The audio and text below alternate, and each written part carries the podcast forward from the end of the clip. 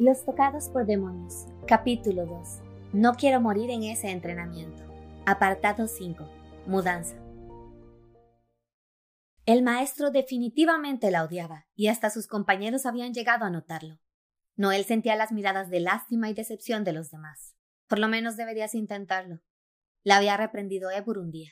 Arete no supervisaba lo que Noel hacía, porque Noel en realidad no hacía nada.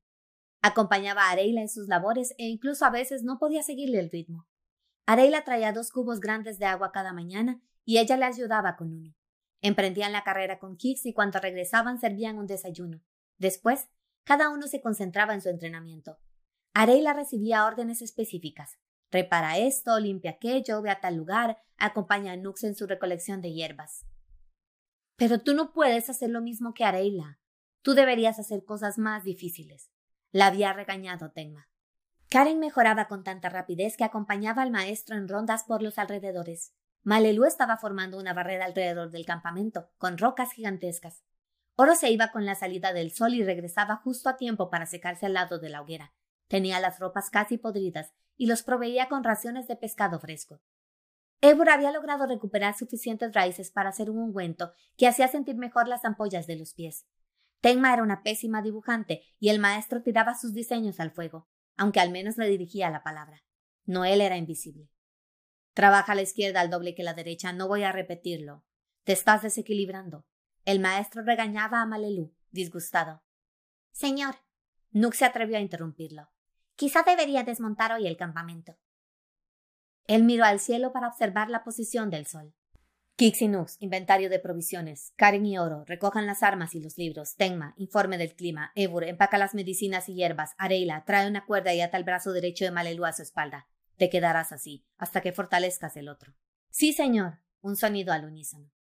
No había órdenes para Noel. Noel no existía. Podía hacer lo que quisiera, estar o no estar. Daba lo mismo. Fue a guardar sus cosas. Usó el bolso que el maestro le había dado y que Virti había salvado de la maestra José. De momento no se había visto en la necesidad de usar ninguna de esas cosas. Tenía raciones de un pan que no se enmohecía a pesar del paso del tiempo, carne seca, una piedra especial para hacer fuego, un afilador, un manto para cubrirse de la lluvia y del frío, un cuchillo, vendas y otro cambio de ropa. No puedo sobrevivir como los otros. Por eso me han dado esto, se repetía. Partieron en silenciosa caminata por el bosque. Noel sentía que iban más rápido que antes y le costaba llevar el ritmo. La pierna de Areila había sanado, y ahora ella se pasaba el día corriendo de un lado a otro, por lo que seguir el paso de los demás se le volvía más sencillo. Estoy perdiendo a mi amiga. Noel quería llorar, pero si lloraba, Arete se pondría furioso y quizá la dejaría en la selva para que un monstruo se la comiera. Él se arrepiente de haberme salvado, se repetía.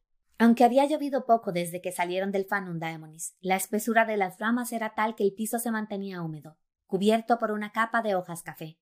Sus compañeros cargaban dos pares de zapatos, las sandalias y las botas. Para este viaje las sandalias les habían parecido buena opción a todos, hasta al maestro. Mientras miraban al piso para no tropezar, Noel descubría, sobre sus dedos, débiles hilos de luz que marcaban puntos. De vez en cuando, cuando alzaba la mirada, se descubría diminuta al lado de los árboles y se preguntaba cómo aquellas flores parásitas habían logrado llegar hasta arriba para hacerse un nicho. Durmieron bajo una roca y después bajo un refugio armado con ramas. Durante la noche el maestro no estaba. Noel recordaba que él jamás dormía y se imaginaba que estaría resolviendo sus asuntos en los alrededores.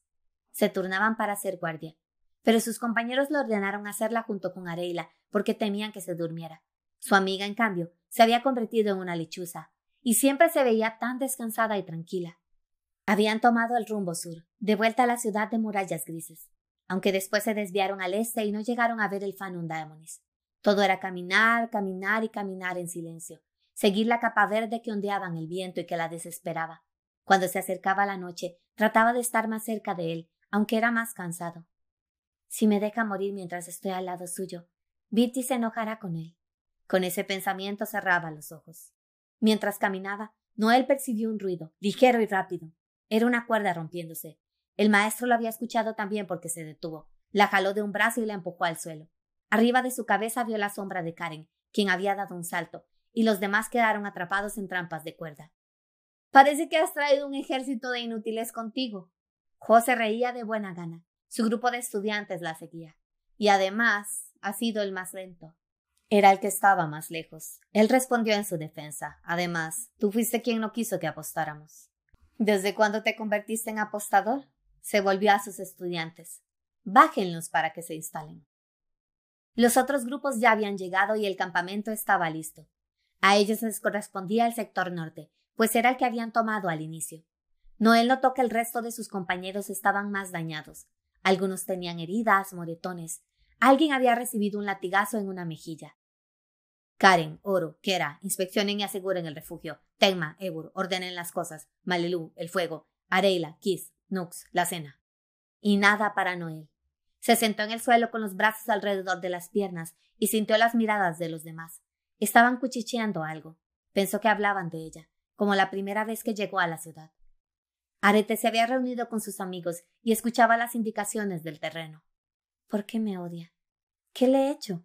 ¿Acaso no le asignaron el deber de enseñarme y protegerme? Quería preguntárselo, pero no tenía el valor. Ven, acércate al fuego. La comida está lista. Areila vino a llamarla. ¿Aún los alimentas? José usaba su clásico tono burlón. Después de tanto quejarte, terminaste siendo igual que Virti. La maestra avanzó hasta la hoguera central y ellos dejaron sus conversaciones para prestarle atención. En el lado derecho de su cintura llevaba un látigo enrollado. Se veía tan segura de sí misma. Noel la envidiaba. Si tuviera al menos la mitad de su fortaleza, hubiera podido enfrentarse a Arete y decirle que estaba esperando sus palabras. No sé qué han estado haciendo sus maestros por ustedes y la verdad no me importa. Eso se terminó. A partir de ahora deberán conseguir su comida y su bebida. Está prohibido buscar en conjunto o compartir. Mis estudiantes les podrán explicar muy bien cómo castigo la desobediencia. Tocó el látigo. Las clases se dividirán en cuatro turnos. Comenzaremos con la salida del sol. Les daré algunas lecciones de acondicionamiento físico y combate sin armas. A media mañana seguirán a Goram. Seguro que han escuchado hablar de él. Les enseñará acerca del espionaje y la captura de enemigos un almuerzo y luego la lección de armas con Karina. Al final del día, Arete les enseñará acerca del dominio de habilidades espectrales. Estarán ocupados todo el día, desde que salga el sol hasta que se oculte. El sexto día será libre. Lo dedicarán a realizar algunos trabajos con su maestro principal. Ustedes, niños mimados. Se volteó hacia el norte. Será mejor que disfruten esa cena, porque será la última. Noel dejó que su mirada se hundiera en el plato y dio un suspiro. Los odiaba a todos y a todo. Odiaba lo que estuviera relacionado con su vida como tocado por demonio.